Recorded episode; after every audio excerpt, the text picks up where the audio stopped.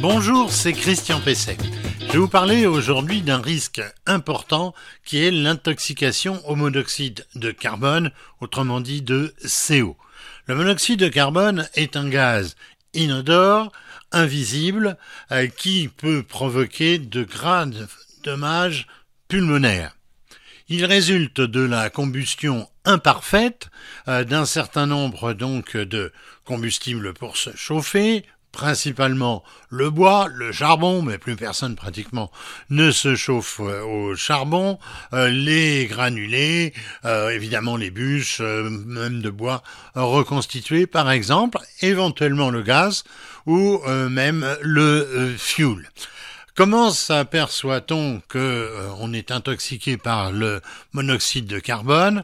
Alors ce sont principalement des maux de tête, des nausées, de la confusion euh, mentale, euh, des douleurs donc au niveau de, de la tête, un gros mal de tête en quelque sorte. Dans ces cas-là, qu'est-ce qu'il faut faire? Il faut immédiatement, évidemment, ventiler, ouvrir euh, les fenêtres et puis euh, et rapidement sortir euh, de la maison. Il faut immédiatement appeler les secours car évidemment c'est un, toxique extrêmement violent qui peut entraîner donc des troubles au niveau du cerveau et qui peut aussi rapidement, si on n'y fait pas attention, rapidement euh, même euh, causer euh, la mort. Il faut immédiatement composer le 18, appeler donc les secours, bien les informer de ce qui se passe.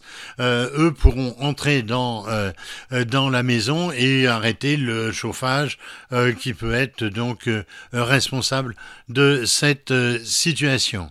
Ensuite, évidemment, vous ferez réviser votre installation de chauffage et vous irez voir un médecin, votre médecin traitant habituel, qui vous dira euh, si euh, n'y a pas eu de dégâts de causés et éventuellement une thérapie. Installer un détecteur euh, de monoxyde de carbone est très facile.